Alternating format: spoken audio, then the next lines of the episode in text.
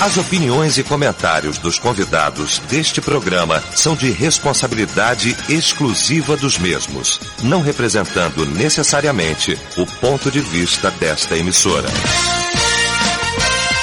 A partir de agora, debate Melodia. Para um planeta de audiência, a partir de agora, o nosso debate, o debate Melodia, nosso debate família, esta manhã maravilhosa de quinta-feira, neste dia 16 de julho de 2020. Bom saber que você está ligado aqui com a gente e a partir de agora, como sempre, não é? Sua participação muito importante aqui através do nosso site, o site da Melodia, melodia.com.br. Você participando aqui, tá bom? Através do nosso WhatsApp também, no 999070097, você mandando para a gente aí mensagem de texto. Pesquisa do dia. Pois é, a pesquisa hoje. Hoje nós vamos falar sobre violência doméstica. Aliás, voltar a este assunto. Porque, segundo o levantamento, a partir do isolamento social, esse número aumentou uma disparada sobre todos os aspectos. Aí você conhece famílias vivendo isso? Bom, esse é o tema de hoje aqui da nossa pesquisa do dia. É o destaque também do nosso debate nesta manhã. Quando a Melodia tem o prazer, a honra de receber pra gente tratar deste assunto aqui, a dama da mesa, quem eu não via já, ó, um bom tempo, não é? Minha querida doutora Rosane Albernei, da ADVEC da Taquara, o pastor Reginaldo de Souza, da Igreja Metodista Wesleyana em Oaíba, e o pastor Jorge Luiz, da Assembleia de Deus em Porto Novo, São Gonçalo. Vamos começar então o nosso debate orando. Pastor Reginaldo de Souza vai estar orando, abrindo esse nosso debate. Exaltamos o teu nome nessa linda e majestosa manhã e cremos profundamente que teu Espírito estará falando profundamente aos nossos radiovintes. Toma os nossos debatedores em tuas mãos e que a luz da tua graça possa permear sobre nós. Ser conosco e na direção, ó Deus, com o pastor Eliel do Carlos, e nos envolva no ambiente de graça, no ambiente de glória, para que o teu nome possa ser exaltado e glorificado nesta manhã. Tudo para a honra e a glória que há no teu nome, em nome de Jesus. Amém. Debate Melodia.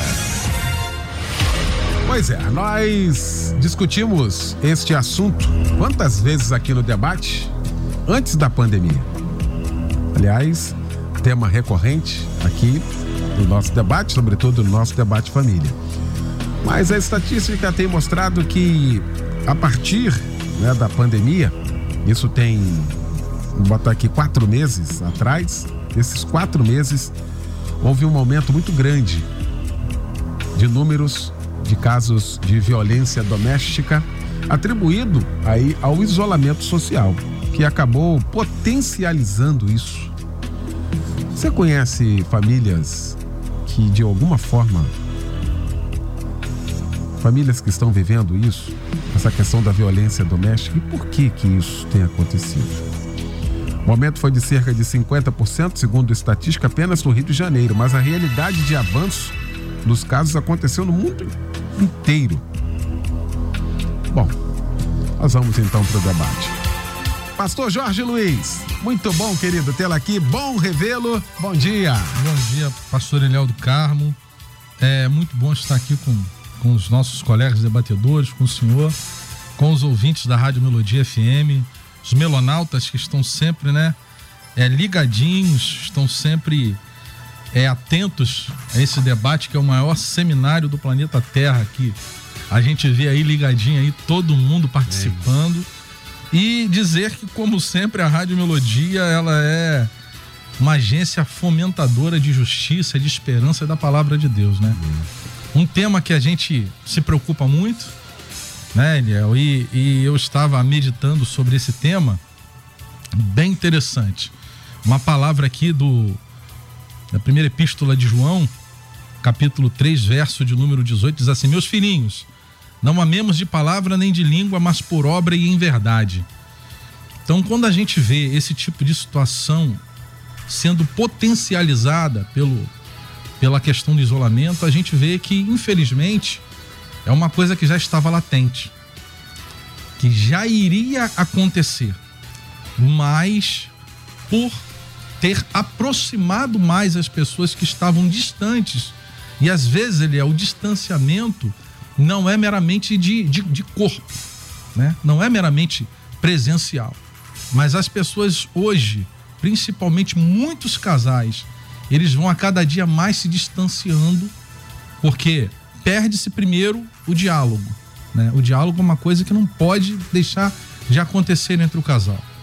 E as pessoas param de ter aquele diálogo sadio, natural, aquela conversa de marido com a mulher, da mulher com o marido, das coisas do dia a dia, né? E falam somente aquilo que é essencial, aquilo que tem que existir para que o relacionamento não deixe de existir, né?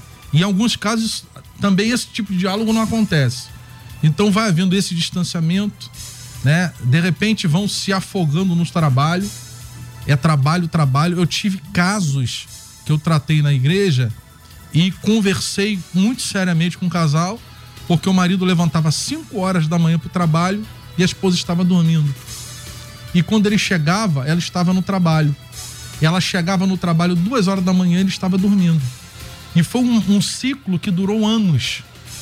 E eles achavam que estavam bem e não estavam bem porque não tinham convivência. E quando você traz as pessoas para dentro de casa para um isolamento, esse relacionamento vai ser testado, Eliel. Vai, vai ser testado. E eu vou usar de uma palavra de uma pessoa que estou sentindo saudade, muita saudade, que é a doutora Sueli. Sueli Barreto, que eu amo muito. Deve estar ela com a gente fala, semana que vem, ela, se Deus quiser. Ela fala da questão do amor vivido.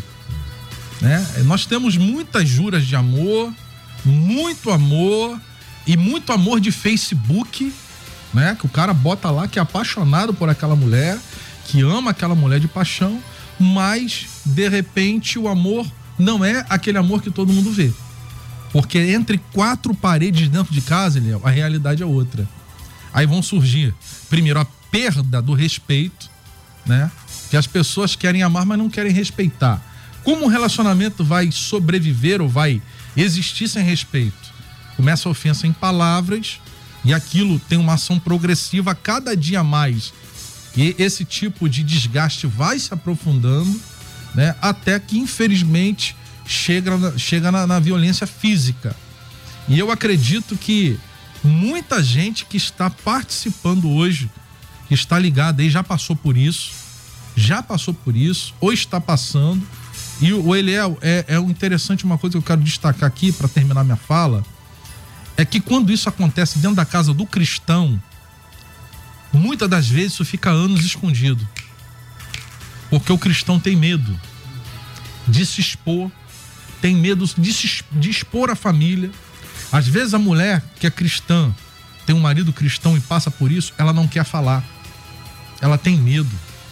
Ela fica assim: você vai você vai falar isso para os outros, vai destruir a sua família e acaba sendo uma escrava, um objeto de espancamento de um homem que ostenta ser um servo de Deus legítimo fora de casa, mas em casa é um agressor. Muito bem. Doutora Rosane Alverney, bom demais revê-la também nesta manhã. Bom dia, querida. Que bom, bom estar aqui, rever o pastor, rever os debatedores, está falando para esse planeta de audiência, né? E é muito bom estar aqui. O tema é muito apropriado. E a resposta é sim, infelizmente sim, nós temos contato sim, nós temos observado sim, mas como o pastor falou, é, a, o isolamento evidenciou um adoecimento que é anterior. Uhum. Ele evidencia. Os relacionamentos já estavam adoecidos, mas devido à dinâmica, né? Um entra, o outro sai, pouco se encontra, isso vinha sendo mascarado. É, é uma pandemia, classificada inclusive como a pandemia das sombras. É aquela coisa que está ali, mas que não está muito clara. A mulher vem sofrendo violência há, há muitos anos, há muitos séculos, né? Já foi queimada, já foi para fogueira, já foi acusada de ter o demo no corpo, enfim. Isso não é novidade. O que é novidade, vamos chamar assim de novidade, é que nós estamos em 2020.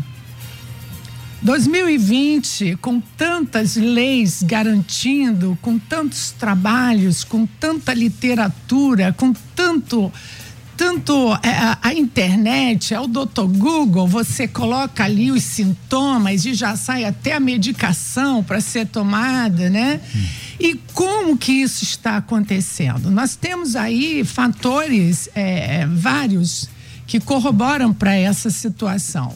De, um deles é que a mulher precisa entender que direitos não a torna igual ao homem. Eu tenho que entender que eu tenho direitos e nós brigamos por direitos, né?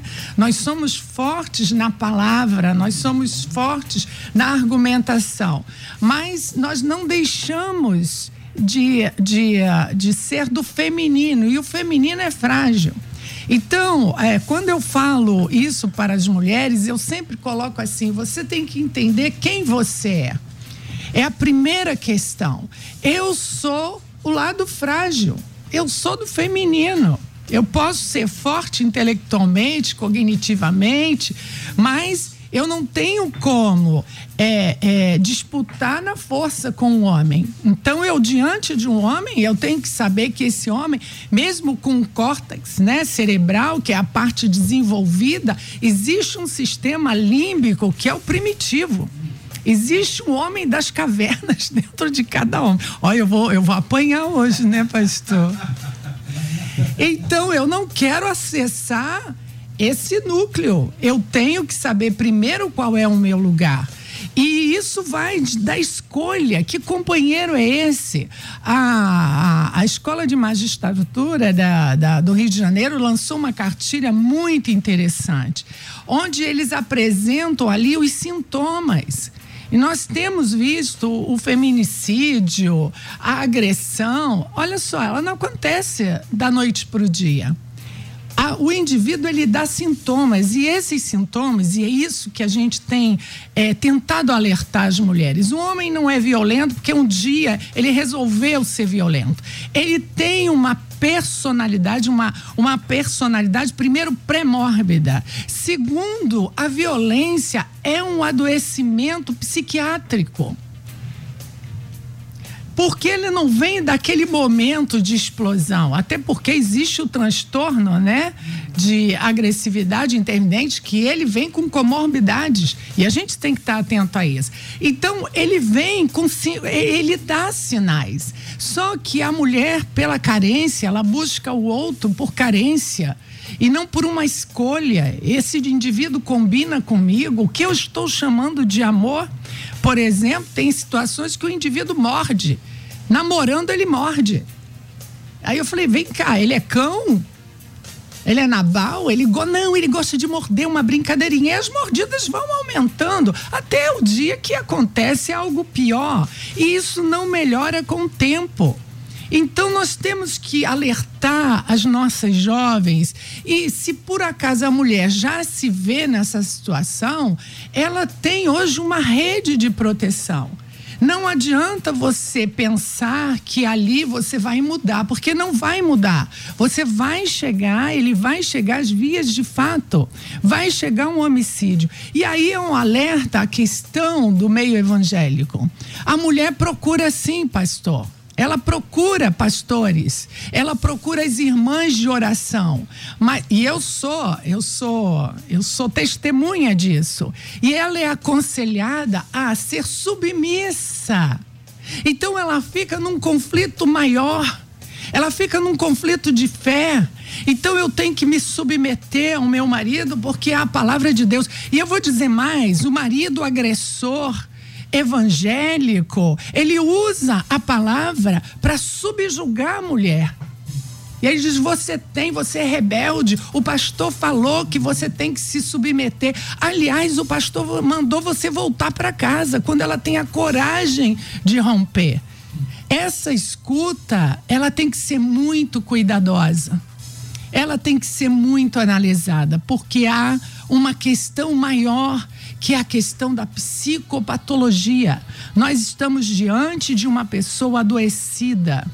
A mulher que vai buscar ajuda, ela também está adoecida a vítima, ela também adoece. Então nós temos que ter esse cuidado para poder dar a essa mulher uma orientação verdadeira em todas as áreas e não apenas volta para casa que Deus vai te dar a vitória, porque não é assim. Crime é crime e violência contra a mulher, contra a criança é crime. E a igreja não esconde, não acolhe crime.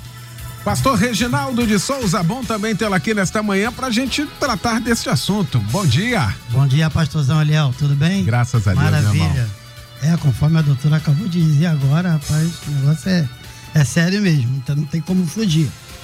Mas é, a gente, eu vou é, falar a respeito de um versículo que diz em João, que Jesus disse que no mundo tereis aflições.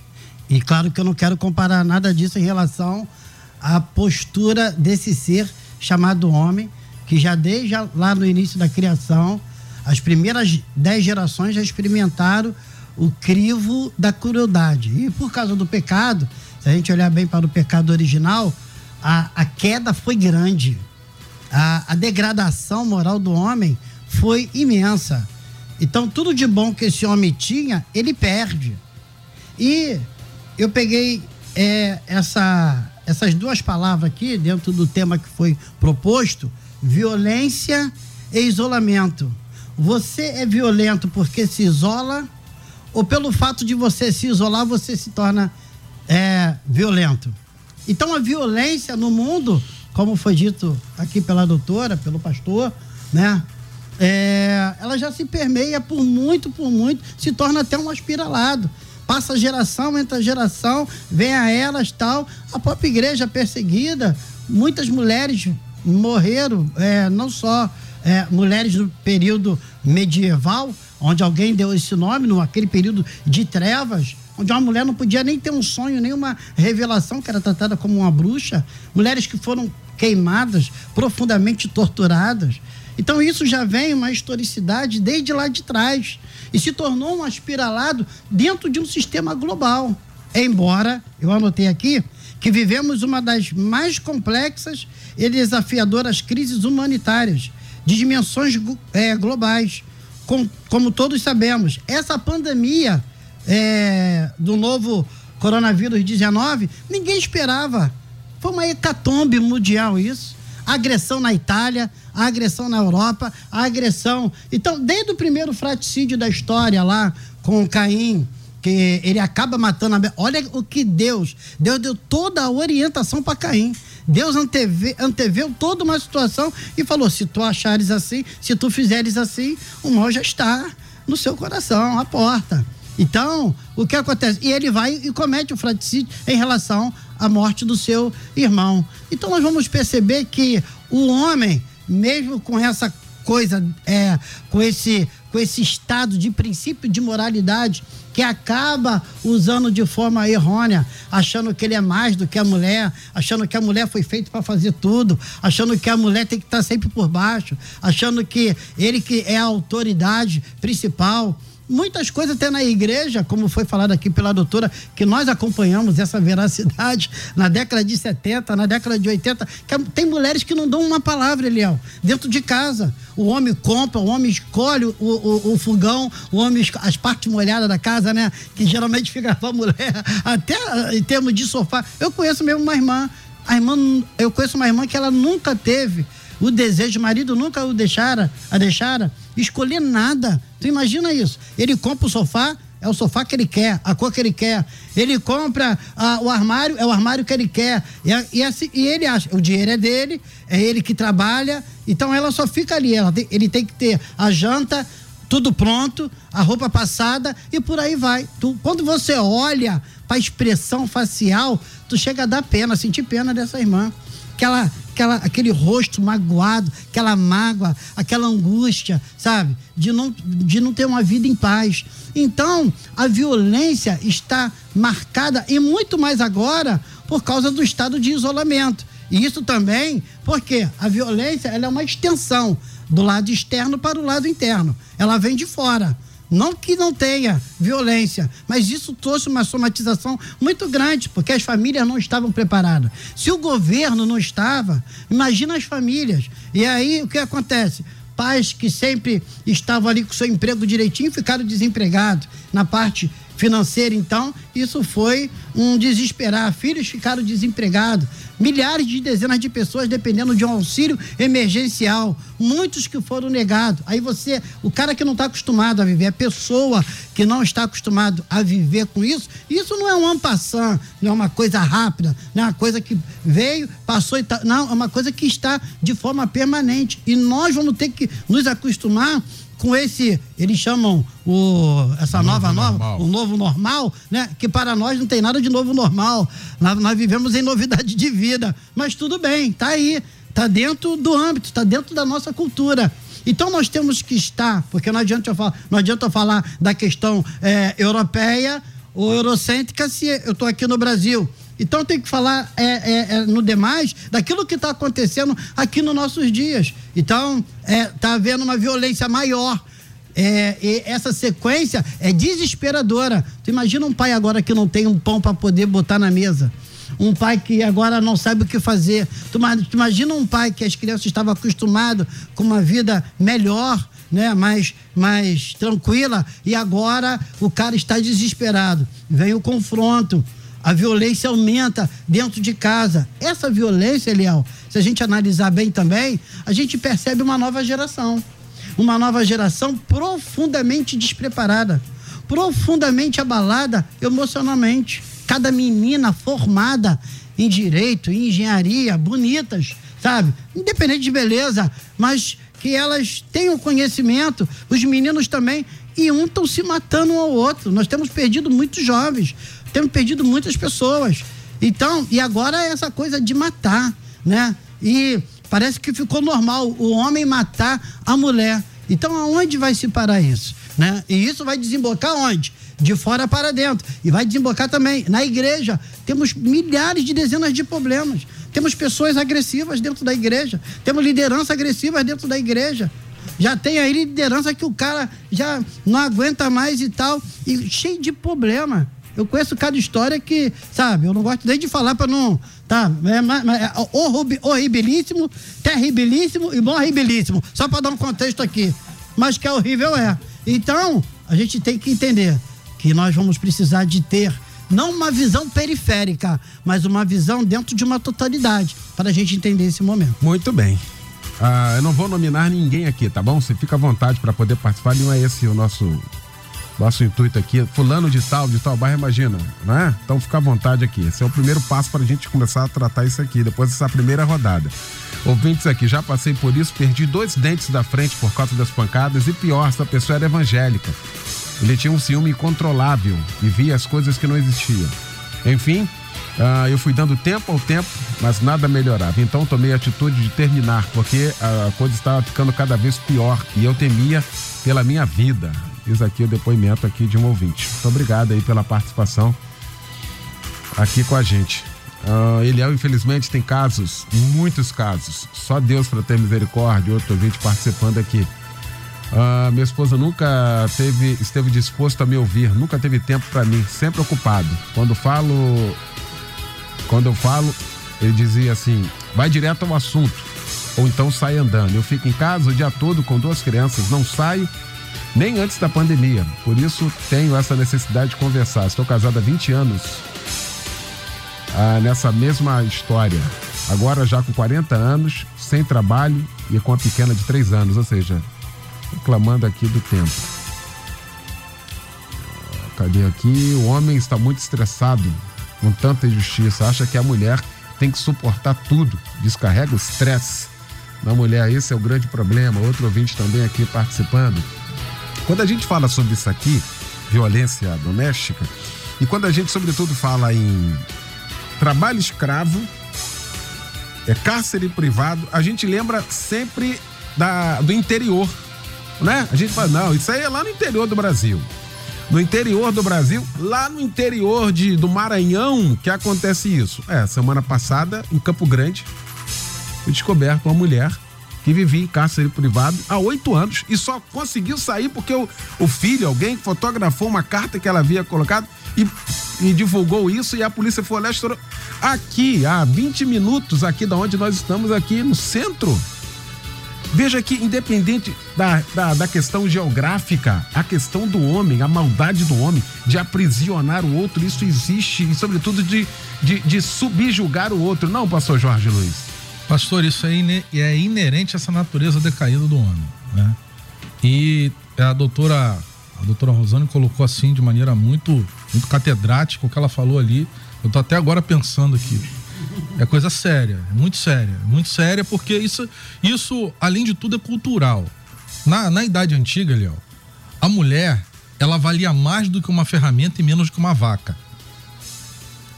na Idade Média, a mulher, ela passa a ser a dona de tudo quanto é mazela. É bruxa, né? Era noiva do diabo, era tudo quanto era coisa ruim, e se ela não desse filho, era pior ainda. Era pior ainda. E hoje a gente observa, como bem falou também o, o pastor, é que esse tipo de situação está crescendo, tá? Isso aí no isolamento, o feminicídio, segundo a Agência Brasil, aumentou 12%. A violência 22,2%.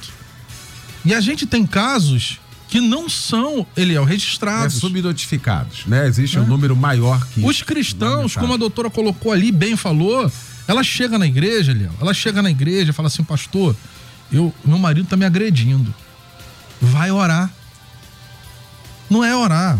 Caso de pedofilia, tá? Eu vou falar aqui, você crucificado, pedófilo, e o camarada que está virando a mão na cara da mulher, você tem que abandonar ele.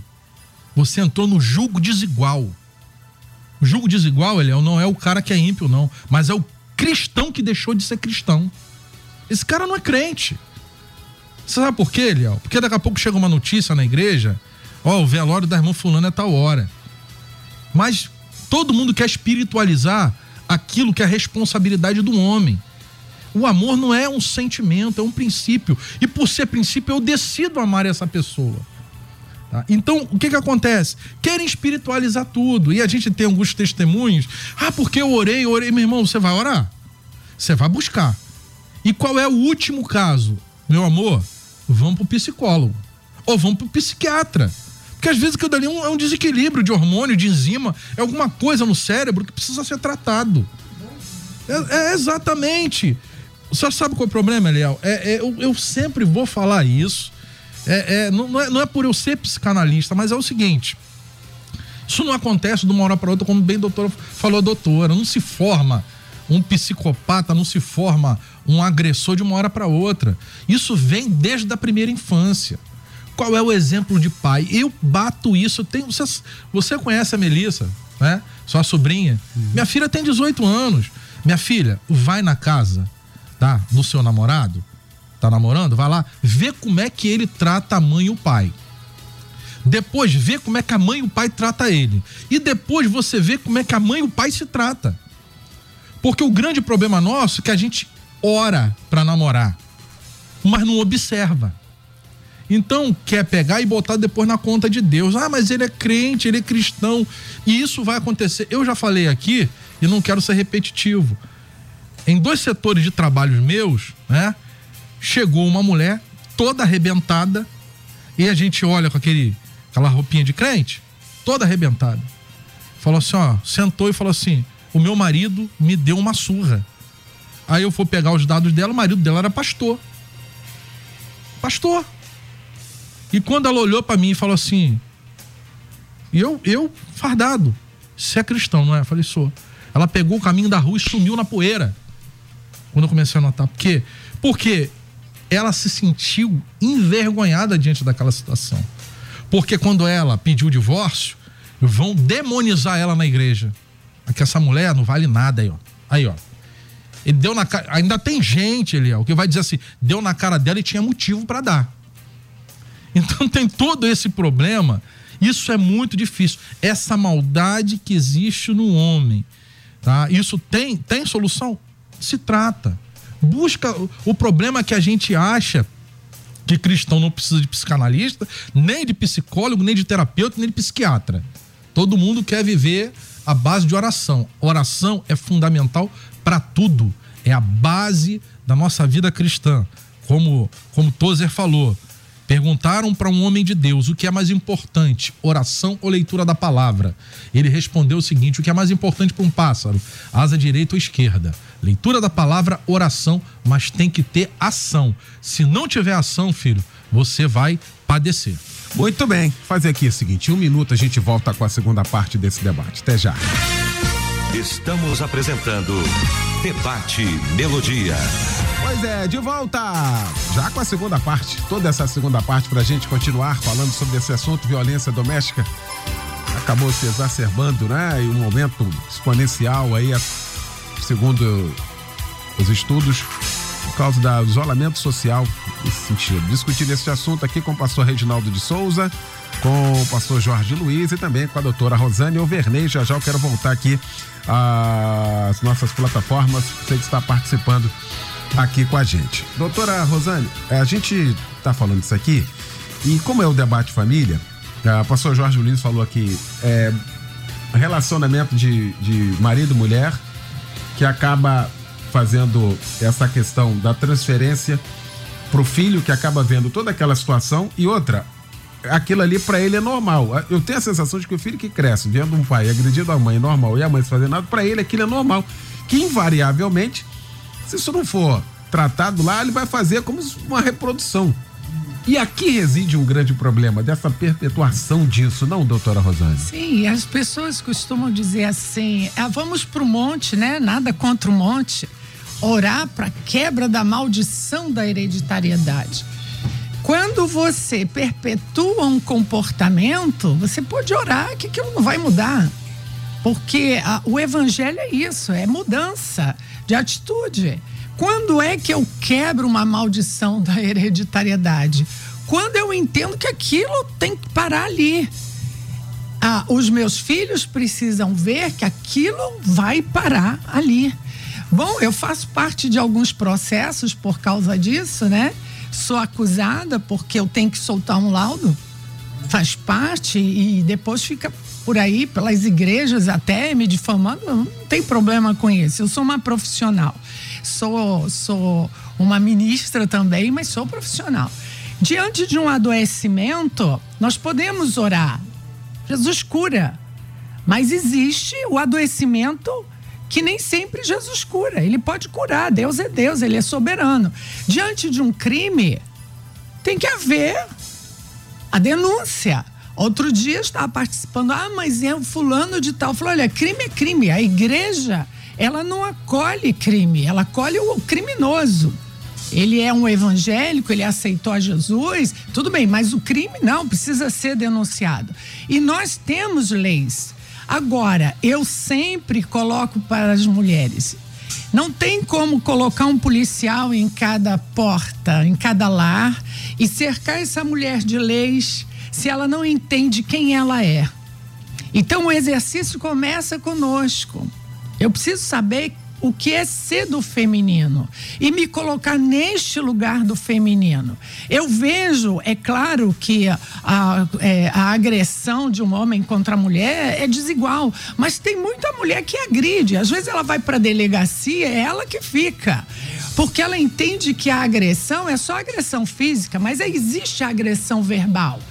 Eu acompanho já há alguns anos, e há uns 20 anos atrás, eu comecei a atender violência da mulher contra o homem. Dele chegar todo marcado e ele não ter onde se queixar. A mulher também está batendo muito. E ela bate com a língua, ela desafia, ela acha que direitos é, é, dá a ela essa igualdade física e não dá. Eu costumo sempre falar desse exemplo que eu vivi.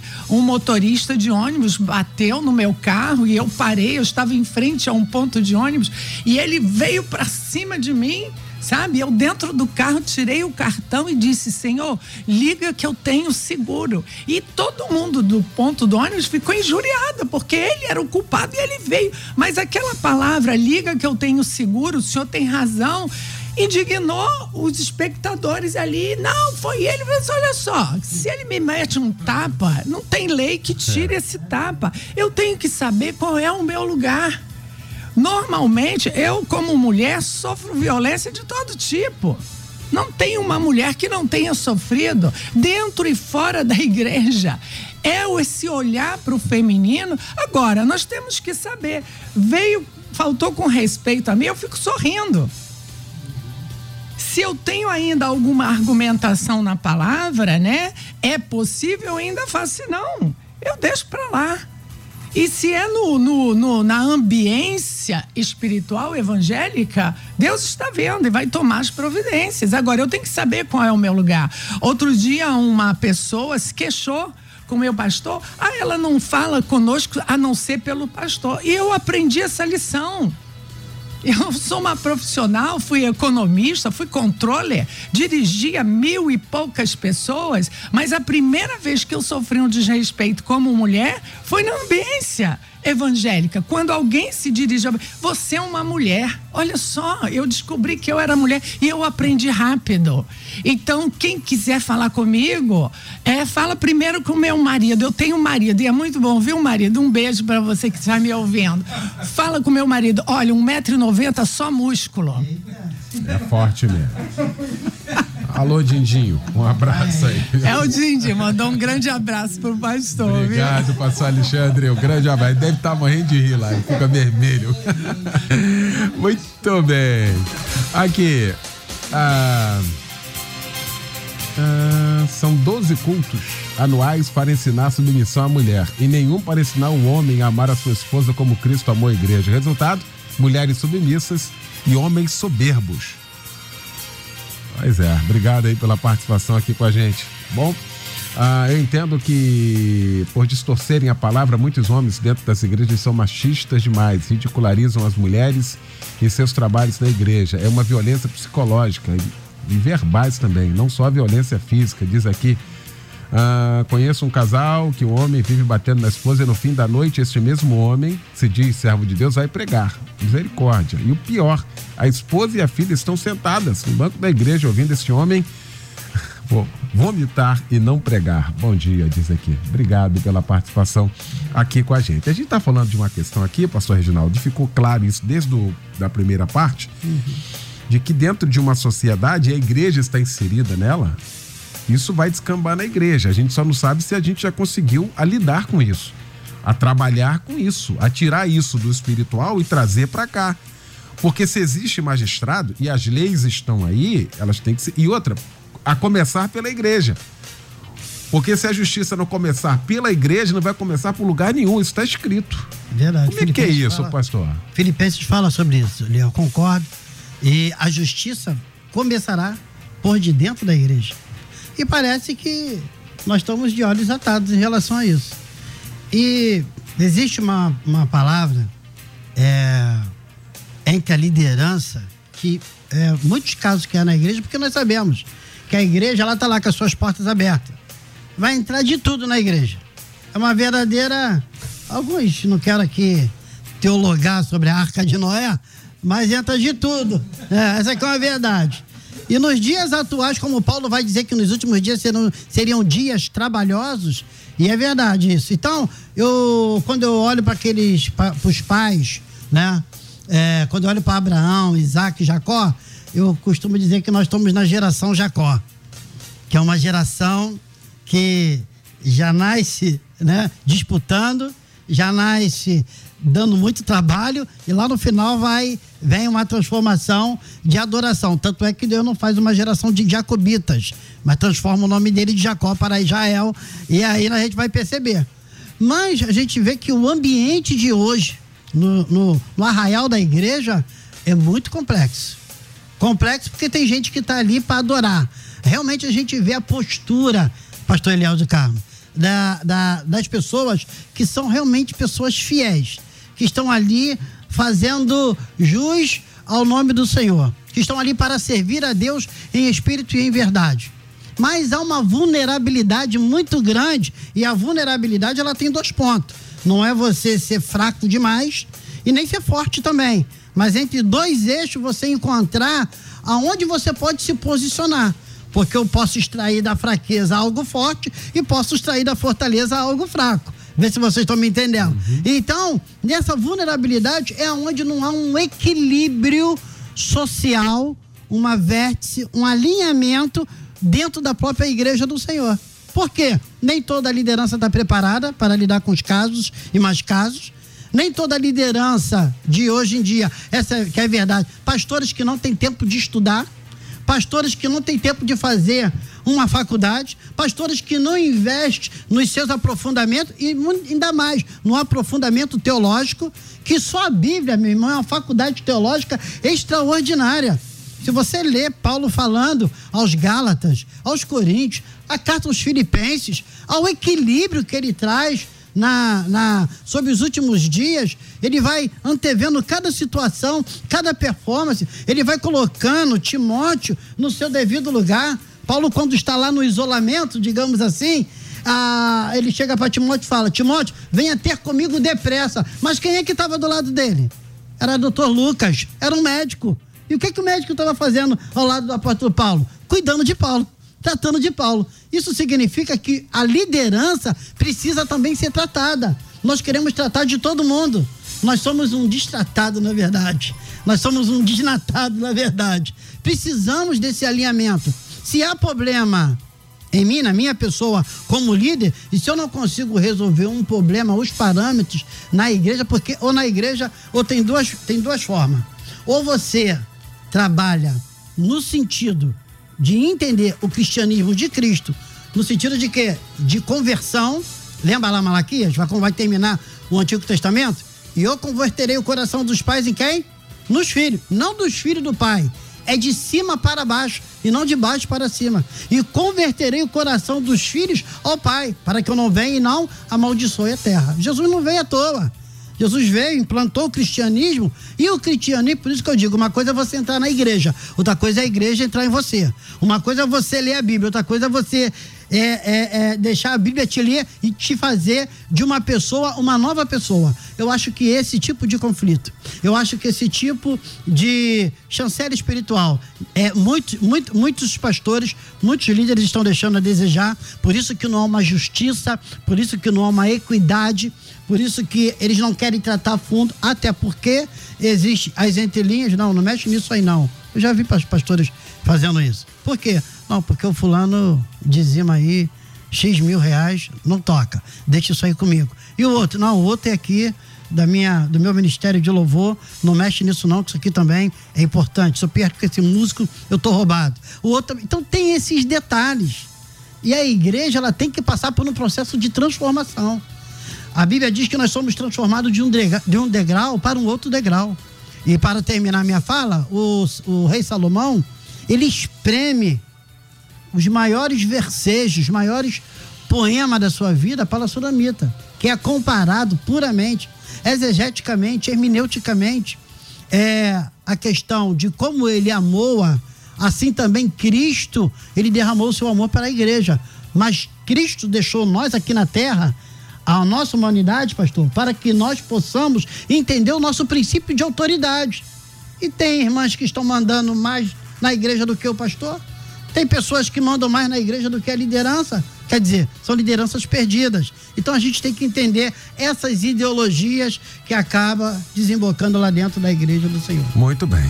As ouvintes aqui também, eu fui criado em um lugar totalmente desequilibrado. Meu pai bebia muito, batia na minha mãe, em mim e nos meus irmãos. Sofri muito. Jurei que nunca mais ia passar por aquilo, nem deixar meus filhos passarem, se um dia tivesse. Pois bem, um dia meu filho não queria conversar comigo, ele tinha cinco anos. Daí insisti. E ele me falou que tinha medo, porque eu gritava, desmoronei. Pois o que prometi que não deixaria fazer comigo era o que estava fazendo. Me tratei e hoje a convivência em minha casa é totalmente diferente. A gente falou, eu passei essa palavra para a doutora Almeida e falei assim: essa reprodução, veja que ela tinha tomado uma atitude e inconscientemente estava fazendo da mesma forma, até que foi né, é, é, é, confrontada por uma criança de 5 anos. Ainda bem que caiu em si, é isso que nós estamos falando aqui, essa dificuldade toda. A paz a todos. Ah, tem um filho que ele é presbítero e tem dupla personalidade. Hoje está de boa com a mulher e com as crianças, amanhã ele grita, está tendo cena de ciúme. Já pensei em procurar um psicólogo para ele. Por favor, me responda a minha mensagem. Então já era para ter ido mesmo. Né? Já está atrasado aí. Vamos lá.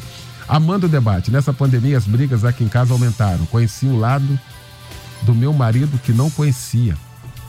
Como tenho medo. Violência doméstica tem que acabar. Tá aqui. Ah, bom dia a todos. Passei por isso. Recebia tanto tapa na, cara que hoje as minhas duas orelhas são deformadas e outras marcas que tenho no corpo. Ele se dizia cristão. Depois de muito tempo passando por isso, graças a Deus eu consegui me libertar dele.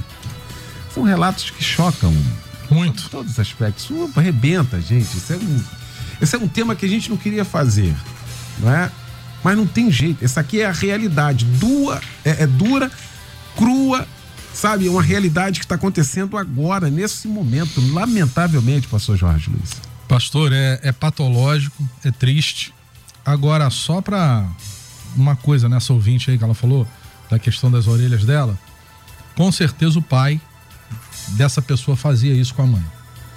Eu tive um, um determinada situação que o agressor falava para a esposa o seguinte: eu vou arrancar, vou quebrar os dentes todinho da tua boca. Eu vou arrancar os dentes da frente da tua boca todo. Sabe por quê? Porque o pai fez isso com a mãe. Então a questão da reprodução. E o que mais me assusta nisso, Eliel, é que são coisas muito complicadas. Eu já lidei com um caso de que a mulher ela achava que a culpada era ela. Pastor, ele é assim por causa de mim. Isso me chocou demais. A doutora Rosane deve lidar com isso aí sempre. A mulher se acha culpada. É, a, a mulher se acha culpada porque o marido agride ela. Entendeu? Outra coisa, observa a condição desse homem a partir do momento que se pede o divórcio, né? Ele se torna um perseguidor. Na hora, ele tá achando, ele vai, ele vai, não, tudo bem, vai pro teu lado, mas daqui a pouco a vida dessa mulher vai viver um, vai ser um verdadeiro inferno. Os casos estão, não, e sem contar que lamentavelmente o final de muitos é a morte. Entendeu? As pessoas vão lá e um inferno porque ele não vai aceitar a separação, não vai aceitar o divórcio. Se for um cristão, ele vai querer avocar a palavra para poder voltar para ela. Não, você destruiu a nossa família. Não, e quantas oportunidades as mulheres dão, né? Vai e volta, vai e volta, vai e volta e, cada volta, é, e cada ida é porque apanhou. Então são situações difíceis, dói demais na pessoa, dói demais, Eliel, dói demais, é uma vergonha muito grande muito grande. Você está falando é... aqui, só para corroborar a sua fala, pastor, assim, ouvinte participa aqui. Ah, meu marido sente prazer em me agredir moralmente Olha e fisicamente. Pior é que ele se faz de vítima. Aí ela diz: sinto vergonha dos vizinhos ao escutar ele me agredindo com palavras eh, sem moral. Você está falando da vergonha para todos, né? Uma mulher cristã, para ela chegar no gabinete para um pastor e falar assim: Pastor, eu vou me separar do meu marido que às vezes é um obreiro, mano. É, é porque às vezes a igreja não para para pensar nisso. Uma estrutura familiar que foi montada, foi votado diante do Senhor, tem filhos naquela estrutura, tá? Isso é coisa muito séria. Eu quero mais uma vez aqui parabenizar a rádio pelo tema, pelo debate, porque te, nós temos muitas pessoas que passam por uma situação desse tipo, e muito bem colocou o pastor Reginaldo, da questão do pastor achar que ele está pronto para tudo. Meu pastor, vai estudar, vai buscar conhecimento. A oração ele é o cerne na vida cristã, o estudo da palavra. Mas se você puder fazer uma faculdade, se você puder buscar conhecimento, vá buscar. Não se ache pronto, porque o mundo evolui, a sociedade evolui. Deus é imutável, não confunde não. Não confunde imutabilidade de Deus não. Não confunde não. Agora nós precisamos nos evoluir, porque os temas e os dilemas a cada dia mais vão chegando.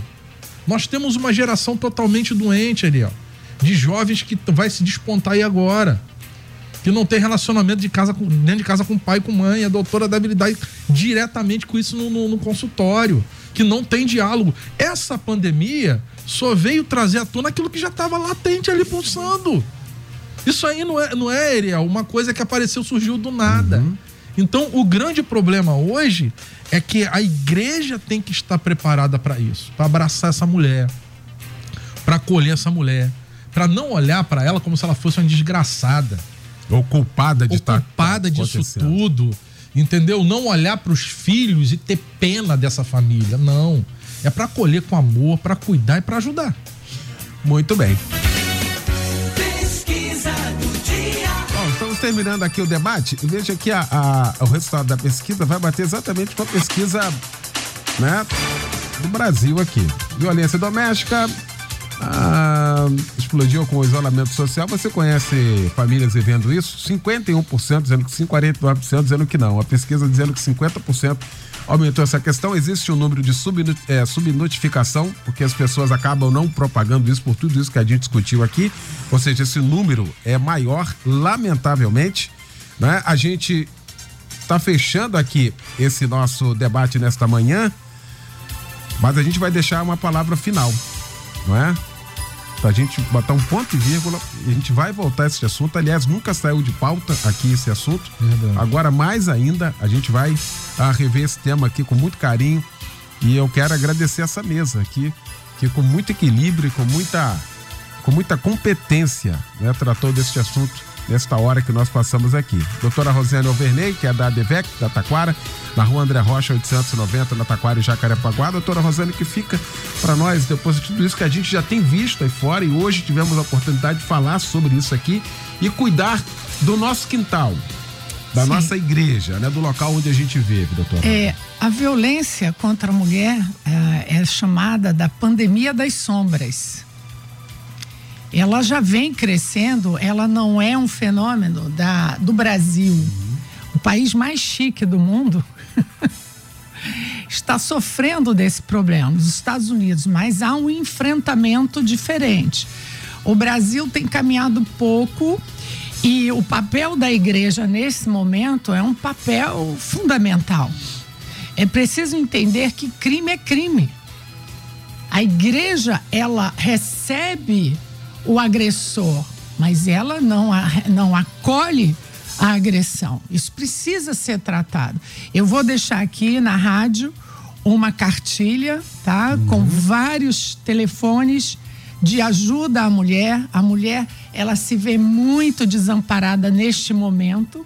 Ela está em isolamento. O isolamento não é a causa da violência. Ele apenas denuncia isso.